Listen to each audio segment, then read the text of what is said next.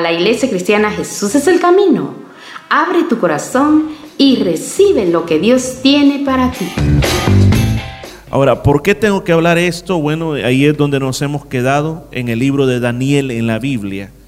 Estamos en el capítulo número 7 y estamos llegando a la parte final de este capítulo. Y en el versículo 13 y en el versículo 14 vamos a leer lo que dice la palabra de Dios, Daniel capítulo 7, versículo 13 y 14. Y mientras usted lo tiene en sus manos, o mientras usted lo busca en su Biblia, yo quiero decirle que uno de los temas más importantes en la Biblia y que se habla mucho es que Jesucristo va a volver a la tierra. No podemos ignorarlo, no podemos también pensar que es algo alegórico o que es algo espiritual, sino que es algo real, así como su primera venida a esta tierra fue algo real, su segunda venida a esta tierra también va a ser algo real. ¿Por qué necesitamos hablar de esto? No queremos asustar a las personas, no queremos poner miedo. Eh, casi siempre que hablo estos temas, a veces eh, hay hermanos que me dicen, mire, no pude dormir con lo que usted estuvo hablando el otro día. O sea, la idea no es ponerlo con miedo, sino que la idea es que usted se alegre, que todas las cosas que pasan en el mundo, los problemas políticos, problemas económicos, las enfermedades, va a llegar un momento en que todo eso se va a acabar porque el Señor viene una vez más.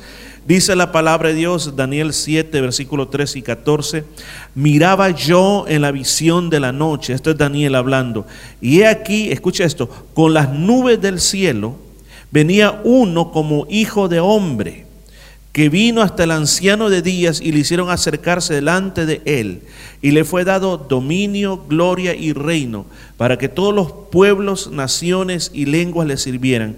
Su dominio es dominio eterno que nunca pasará y su reino uno que no será destruido. Se acuerda que Daniel tuvo una visión. Y la visión que tuvo primero dice que vio cuatro bestias, que esos indicaban era algo simbólico, los imperios mundiales que iban a pasar sobre este planeta hasta el último antes que viniera el Señor. Luego le, mostró, también un personaje que va a existir en esa época que se llama el anticristo, que va a gobernar el mundo. Y después le mostró de que él vio como que en el cielo, él vio que ahí estaba Dios. Lo llama el anciano de días por su cabello blanco, se pusieron tronos y él comenzó a juzgar a todas las naciones. Bueno, ahora y además de eso también estuvimos hablando de que ese ser que está contra Cristo lo va a destruir y lo va a castigar. Pero ahora llegamos a este punto como aquí en la palabra de Dios está hablando. Dice, dice aquí la palabra de Dios y voy a tratar de explicarle lo que la Biblia dice, que él estaba, dice, era de día o de noche, según lo que leímos aquí. ¿Qué dice el texto bíblico? Dice, en la visión de la noche, o sea que él vio algo en la noche. ¿Y qué vio? Que con las nubes del cielo, o sea, él quizás estaba en su casa, pero de repente él pudo contemplar las nubes del cielo, pero con las nubes del cielo venía uno como que era un hijo de hombre, o sea, que no era un extraterrestre, no era una persona anormal, sino que parecía como que era un ser humano. Eso es lo que está diciendo cuando se refiere a, hijo de hombre. Ahora, ¿qué es lo que, qué es lo que está hablando Daniel? Daniel se está refiriendo exactamente a la segunda venida de Cristo. No se está refiriendo a la primera venida de Cristo, porque la primera venida de Cristo no fue que venía en las nubes, sino que la primera venida de Cristo dice que Él nació humildemente en un pesebre. Amén. Y los que se dieron cuenta fueron muy pocos los que se dieron cuenta. Solamente aquellos pastores que les anunciaron los ángeles que el Señor había nacido, aquellos magos o los famosos este, sabios del oriente que también supieron del nacimiento Herodes, pero nunca lo conoció al Señor, se dieron cuenta del nacimiento. Fue muy pocas personas llegaron a conocer que el Señor había nacido en esa ocasión que él había nacido. Posteriormente, cuando él comenzó a predicar, pocas personas le reconocieron como Cristo. Recuerde que la palabra Cristo quiere decir el ungido. Quiere decir el ungido. Ahora, muchas personas no lo reconocieron como el Mesías, sino que para muchos Él vino y se fue y ni tan siquiera se dieron cuenta que había venido. Pero fíjese que esto de la segunda venida de Cristo es tan importante que aún en la Biblia, y, quizás la pregunta más exacta que podríamos generar en este día, ¿qué tan antigua, qué tan antigua es las profecías sobre la segunda venida de Cristo? Fíjese, estoy hablando de la segunda venida de Cristo. ¿Qué tan antigua es? ¿Hasta, que, hasta dónde nos podemos remontar y pensar cuándo, qué momento se comenzó a hablar? Según la palabra de Dios, uno de los primeros que comenzó a hablar sobre la segunda venida de Cristo fue Enoch. Enoch, según la Biblia dice que fue el número 7 después de Adán. Estamos hablando allá por el libro de Génesis. Estamos hablando al principio de la humanidad. ¿A dónde está eso? Judas 1.14. Dice, de estos también profetizó Enoch, séptimo desde Adán, diciendo, he aquí, Vino el Señor con sus santas decenas de millares. Le leí literalmente lo que dice la Biblia. ¿Qué dijo Enoch? Que él vio venir al Señor con decenas y decenas de millares. O sea, él estaba contemplando, imagínense, séptimo desde Adán. La humanidad apenas comenzaba y ya se estaba hablando de la segunda venida del Mesías, la segunda venida de Cristo. ¿No cree que es increíble esto? Ahora, esa es una de las referencias más antiguas que nosotros encontramos. Hay otros profetas que hablan, pero eso no lo vamos a hablar ahora.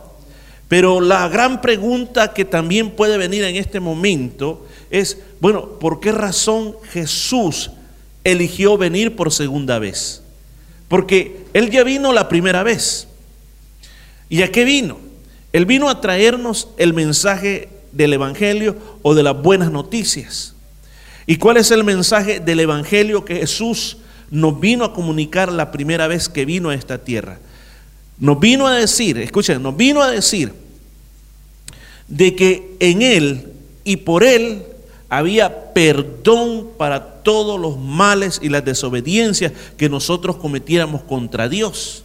Nos vino a decir que Él tenía poder para liberar a los cautivos, que Él tenía poder para sacar a los prisioneros de la cárcel, hablando espiritualmente, que Él tenía poder para dar vista a los ciegos, hablando espiritualmente, que Él tenía poder para restaurarle al hombre lo que el diablo le había robado.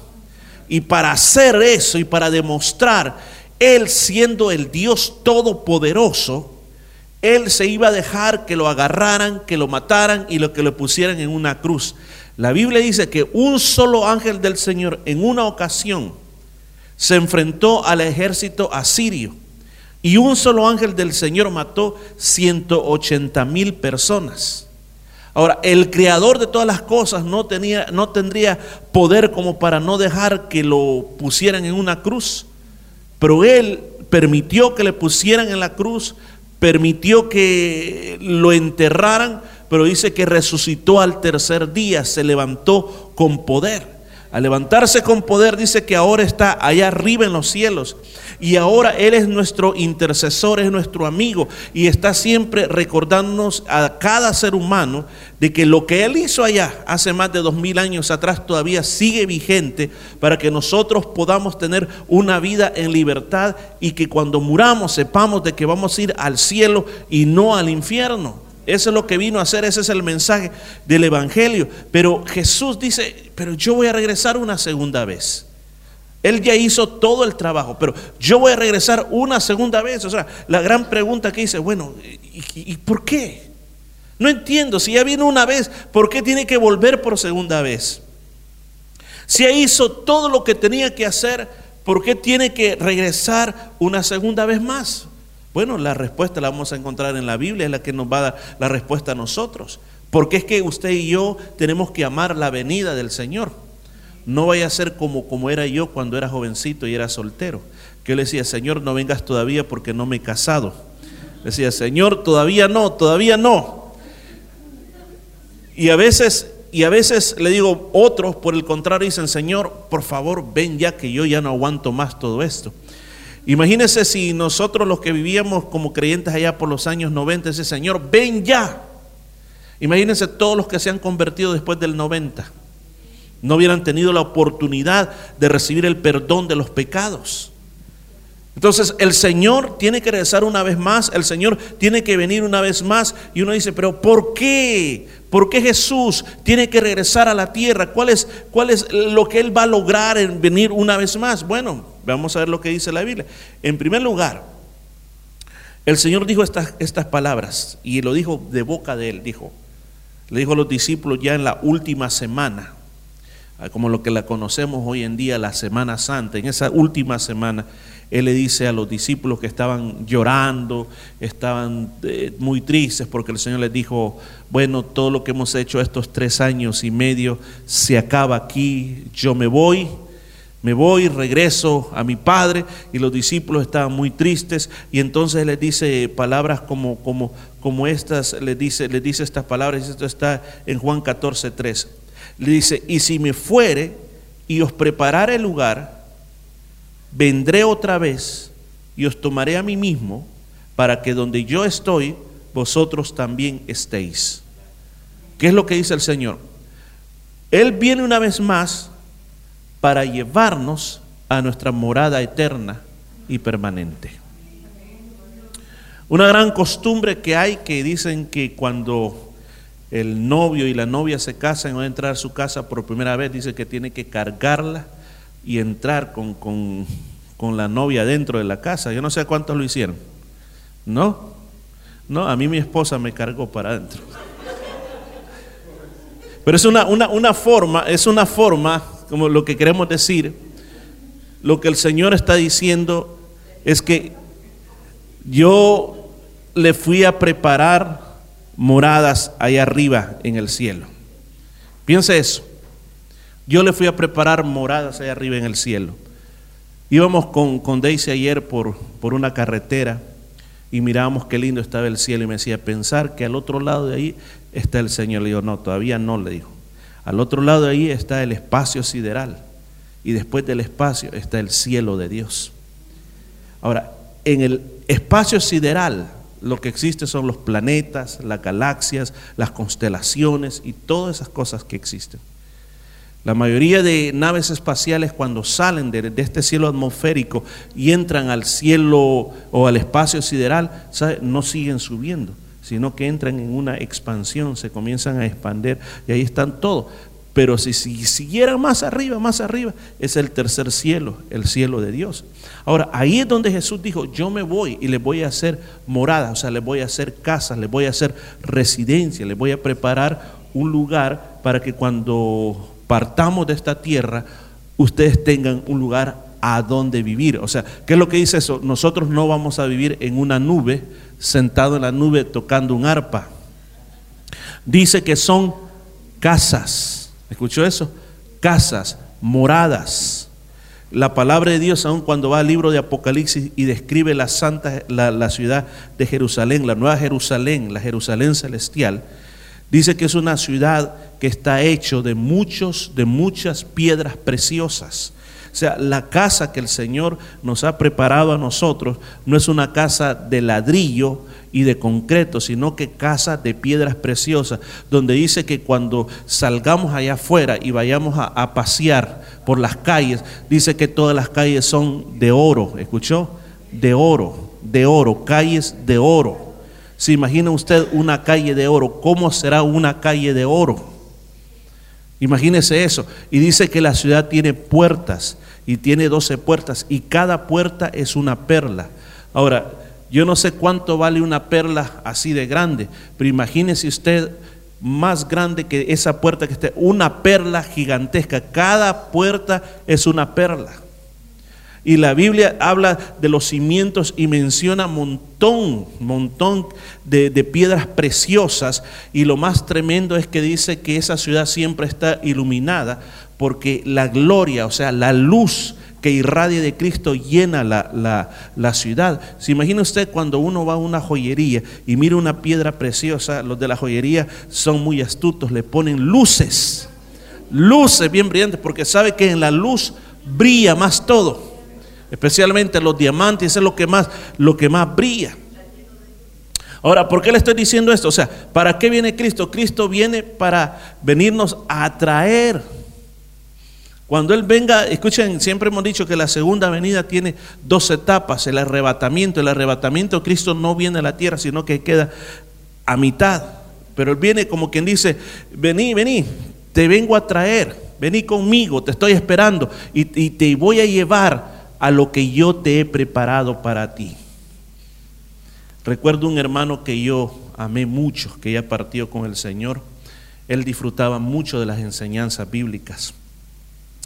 Y me dice un día, mira, amor, ¿sabes qué? Yo soñé, soñé que me había muerto. Y sabes que fue tan real el sueño. Y por cierto, pasó como un año antes que él falleciera. Y sabes de qué me dice que llegué a un lugar, me dice, me encontré en un lugar que era verde, una planicie verde muy grande, pero a lo lejos miraba con unas pequeñas tiendas de campaña, como que era un circo, me dice, eh, con esas este, cositas que le ponen arriba, banderitas que se mueven. Era color blanco y cuando me iba acercando comencé a ver mucha gente que estaba llegando a ese lugar. Y cuando llegamos a ese lugar, el lugar se llamaba el lugar de la recepción, donde estaban recibiendo a todos los que estábamos llegando allí. Y entendí que todos los que estábamos llegando ahí estábamos en el cielo y ese es el lugar donde nos estaban recibiendo.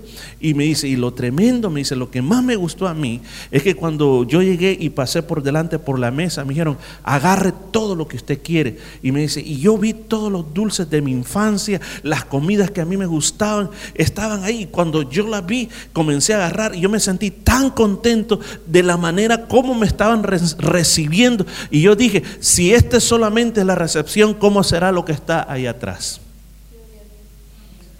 Un simple sueño, pero nos deja mucho que decir. Entonces, la razón por la que el Señor viene una vez más a esta tierra es porque dice, los tengo que llevar a lo que yo tengo preparado para ustedes. El apóstol Pablo lo describió, que dice que el Señor tiene preparado para nosotros cosas que ningún ojo ha visto. Si usted mira a veces películas, las ideas que hay detrás de las películas que se imaginan que el cielo va a ser así, va a ser así, que aquí, de esto y de otra manera, a nadie se le ha ocurrido lo que está en el cielo. Ni dice que ni ha ningún oído ha oído los sonidos del cielo. Ni tan siquiera a nadie se le ha ocurrido concebir, por más que yo trate de describirles cómo es el cielo, según dice la Biblia, no vamos a alcanzar a comprender las cosas que Dios tiene preparados para nosotros. Segunda cosa, ¿por qué Jesús viene a esta tierra? La segunda cosa, hermanos, es porque Jesús viene a establecer su reino a esta tierra. En el Padre nuestro, y eso está en Mateo 6, 10, eh, en el Padre nuestro, cuando se comienza a orar el Padre nuestro, se dice, Padre nuestro que estás en los cielos, dice, santificado sea tu nombre. Y mire la petición que en a continuación, véngase tu reino. ¿A qué reino se refiere? Se está refiriendo al reino de Dios. Se está levantando el clamor que esta tierra está corrompida, esta tierra está llena de maldad, esta tierra le están pasando muchas cosas. Le está diciendo, establece tu reino. En otras palabras, es una oración de decir, Señor, venga con su reino ya. O sea, cuando decimos venga su reino, estamos diciendo, Señor, quita a todos los presidentes del mundo y ven tú a ser el presidente de todo el planeta Tierra. Eso es lo que dice, lo que, está diciendo esta oración, Señor, establece tu reino sobre esta tierra. Entonces el Señor viene para reinar sobre esta tierra. Si ustedes eh, recuerdan, lo que leímos al principio dice, y le fue dado dominio, gloria y reino para que todos los pueblos, naciones y lenguas le sirvieran. No importa qué país sea, le servirán a Él. Su dominio es eterno, que nunca pasará, y su reino es eterno, uno que no será destruido. Sea, ese es el reino de Dios. O sea, el Señor viene una vez más a esta tierra para establecer su reino. La primera vez que vino, Él vino como un profeta. Él vino como un redentor. Él vino para convencer al mundo de pecado, de justicia y de juicio. Pero el mundo lo rechazó. la segunda venida de Cristo, Él viene como rey. Él viene, como dice la Biblia, rey de reyes y señor de señores, a establecer un reino total que no será destruido. Él viene, ¿sabe para qué regresa a esta tierra? Él regresa para juzgar a las naciones. O sea, Él va a poner en juicio las naciones de la tierra. Si todas las naciones de la tierra estarán delante del Señor. La Biblia lo dice, no lo digo yo, la Biblia lo dice, Mateo 25 del 31 al 32. Y Jesús, son palabras literales de Jesús, dijo, cuando el Hijo del Hombre venga en su gloria, o sea, otra manera de decir, Jesús hubiera podido decir, cuando yo venga con toda mi gloria y todos los santos ángeles conmigo, estoy hablando que Jesús, esas fueron palabras literales de Jesús, entonces se sentará en su trono de gloria, ¿escuchó? Se sentará en su trono de gloria. Y serán reunidos delante de él todas las naciones y apartará los unos de los otros como aparta el pastor las ovejas de los cabritos. Viene a hacer una separación.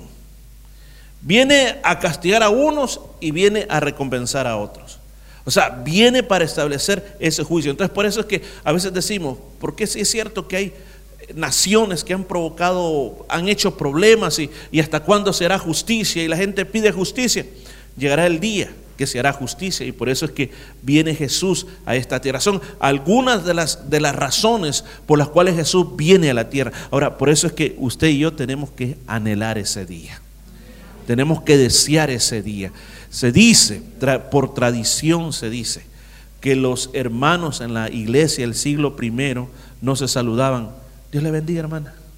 Dios le bendiga, hermana. No se saludaban así, sino que cuando se miraban decían, Maranata, Maranata, Maranata, una palabra aramea, lo que quiere, lo que le, que quiere decir es el Señor viene, el Señor viene, el Señor viene. Mira, cada rato está diciendo, el Señor viene. La iglesia del siglo I vivía tan, pero tan llena de este tema de la venida del Señor, que muchas veces dice que ellos pensaban que el Señor ya había venido y ellos se habían quedado. Porque ellos vivían, vivían una época que que para ellos, por ejemplo, los emperadores romanos eran el anticristo, que las catástrofes que pasaban en el imperio eran ya las copas de la ira, entonces vivían de, pensando de esa manera. Pero a nosotros en esta época es el tema que más se nos olvida, que Jesús viene por segunda vez a la tierra. Que si nosotros viviéramos pensando que Jesús viene una vez más a la tierra, nosotros viviéramos nuestra vida no simplemente diciendo, bueno, la misma rutina, lo de siempre, lo mismo, lo mismo. No, no es la misma rutina, hermanos, tengo noticias. Jesús viene una vez más a la tierra y tenemos que esperar ese día.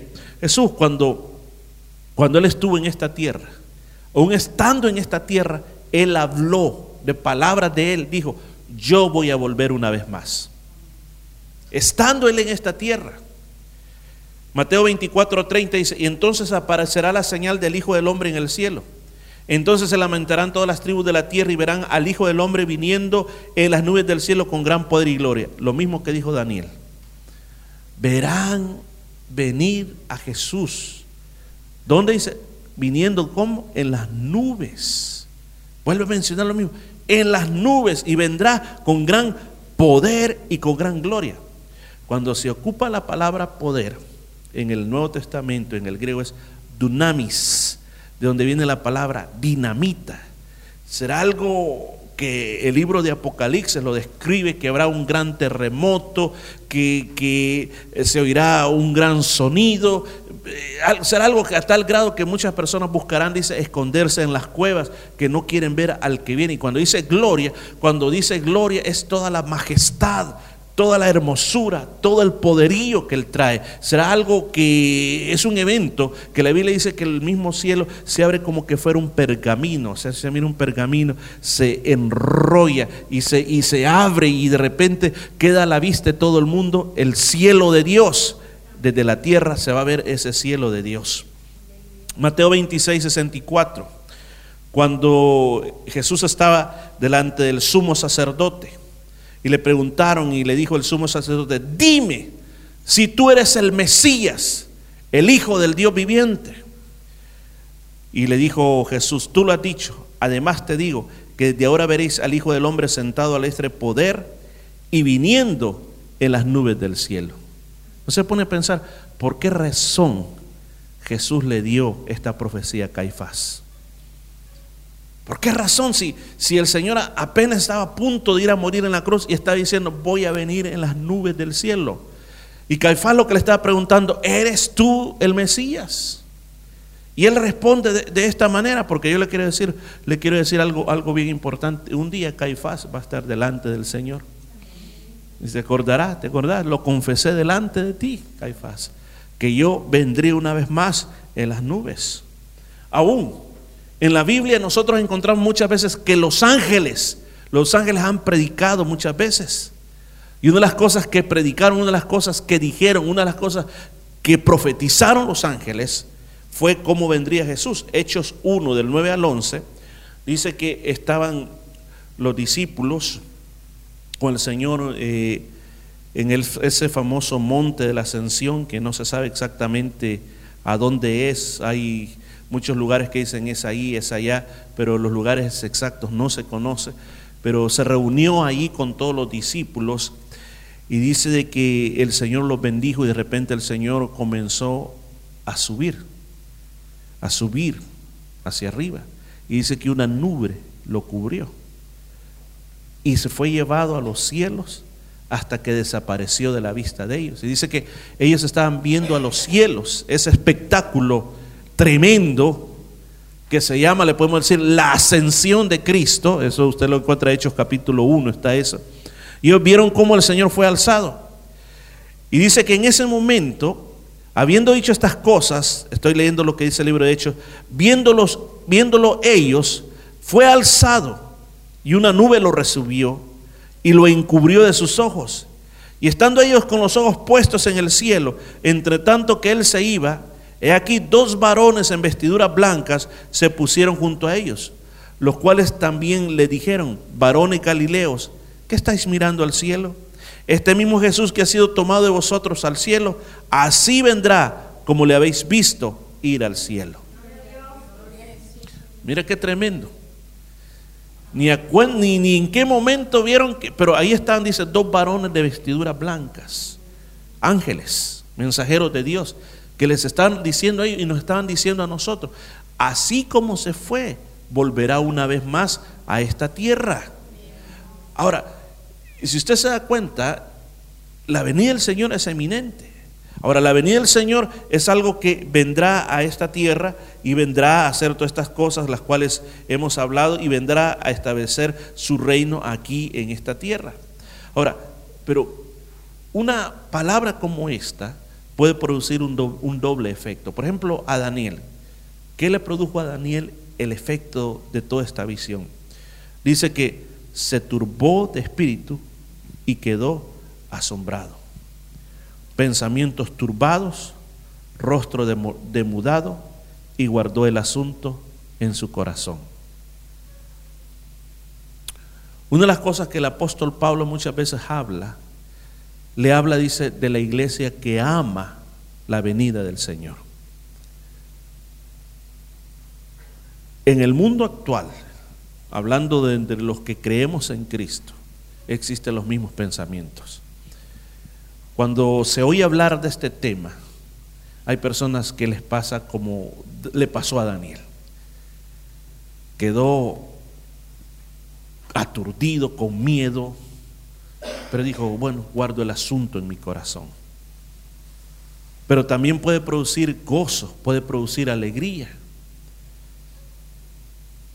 Ahora, ¿qué es lo que yo tengo que ver y por qué razón? O sea, no me tengo que poner, a veces hay personas que hablan que, ya viene Jesús y quisieran que Jesús ya viniera y y simplemente no tienen una visión hacia el futuro porque dicen, no, que ya Jesús va a venir y para qué vamos a estar haciendo, si ya Jesús va a venir y para qué todo. O sea, no se trata simplemente de pensar de que si Jesús ya va a venir, pues para qué voy a hacer algo en la vida. La iglesia tiene que vivir esperando al Señor todos los días. Usted tiene que tener la expectativa cuando se levante decir, ¿será hoy? ¿Será hoy el día de la venida del Señor? Porque una de las cosas que Jesús muchas veces, porque Él también aquí no mencionó esto, no lo mencioné, pero muchas veces Él habló de que hay que estar preparados. Tuvo muchas parábolas donde Él habló de la preparación, por ejemplo la famosa parábola de las diez vírgenes. Habló de la preparación, estar preparados para la venida del Señor. La iglesia tiene que venir, vivir preparado, no solamente decir, wow, el Señor viene, wow, y no hacer nada al respecto. No, o sea, si el Señor viene, yo tengo que ver mi vida esperándolo a Él.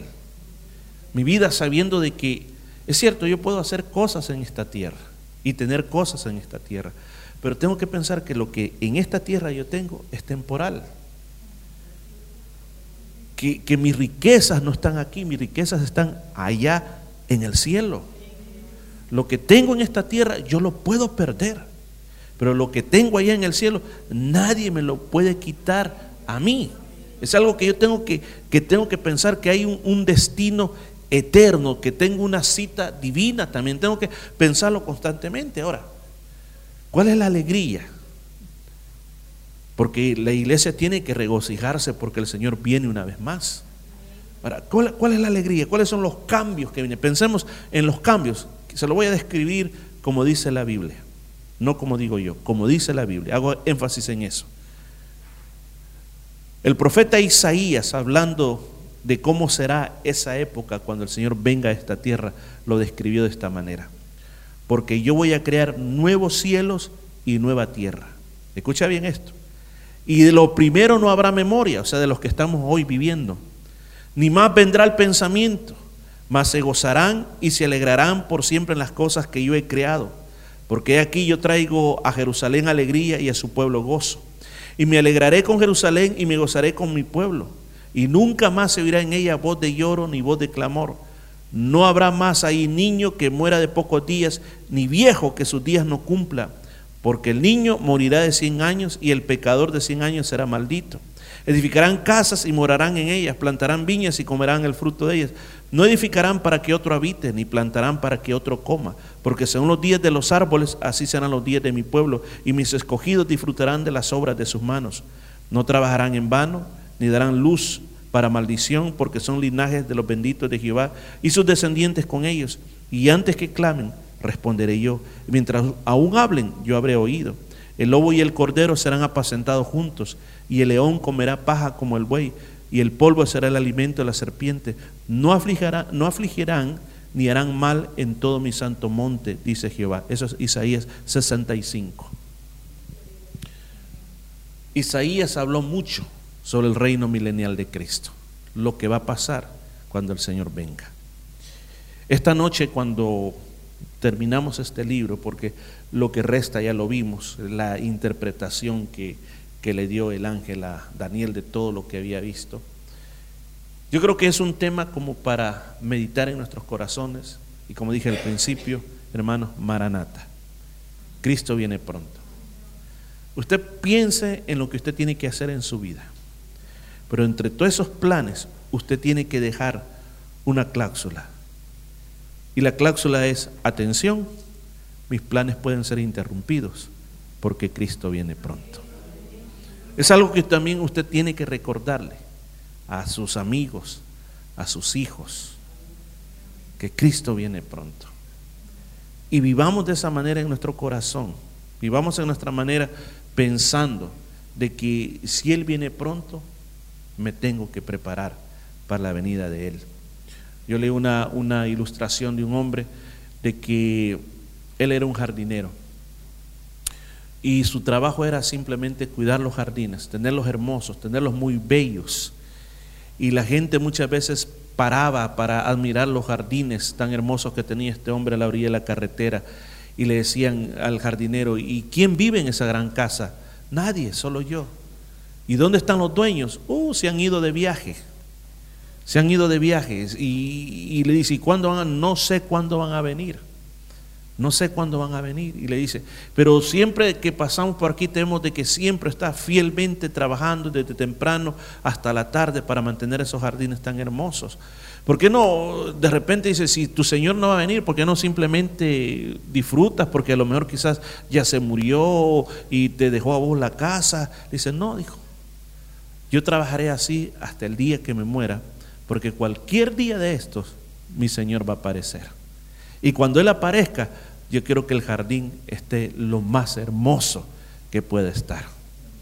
Yo creo que es algo que nosotros tenemos que recordar, de cuidar nuestro jardín, porque hermanos, Maranata, Maranata, Cristo viene. Vamos a orar y después si alguien tiene una pregunta, la va a hacer. Pero oremos, Padre, te damos gracias por este momento tan hermoso, por esta palabra que consola nuestros corazones, que nos recuerda que tú vienes por segunda vez a esta tierra. Señor, que esto nos, nos, pueda dar aliento, no aflicción, sino aliento de espíritu, para que podamos seguirte buscando con todo nuestro corazón y con toda nuestra fuerza. Y que podamos tomar, Señor, que recordar de que la segunda venida, Señor, son buenas noticias para nosotros. Pero Padre mío, tú sabes el momento adecuado cuando vendrás, porque tú sabes, Señor, hasta cuántas almas más tienen que ser salvadas antes del día de tu venida, Señor. Gracias por eso, Señor Jesucristo. Amén y amén. Amén. ¿Preguntas? Sí.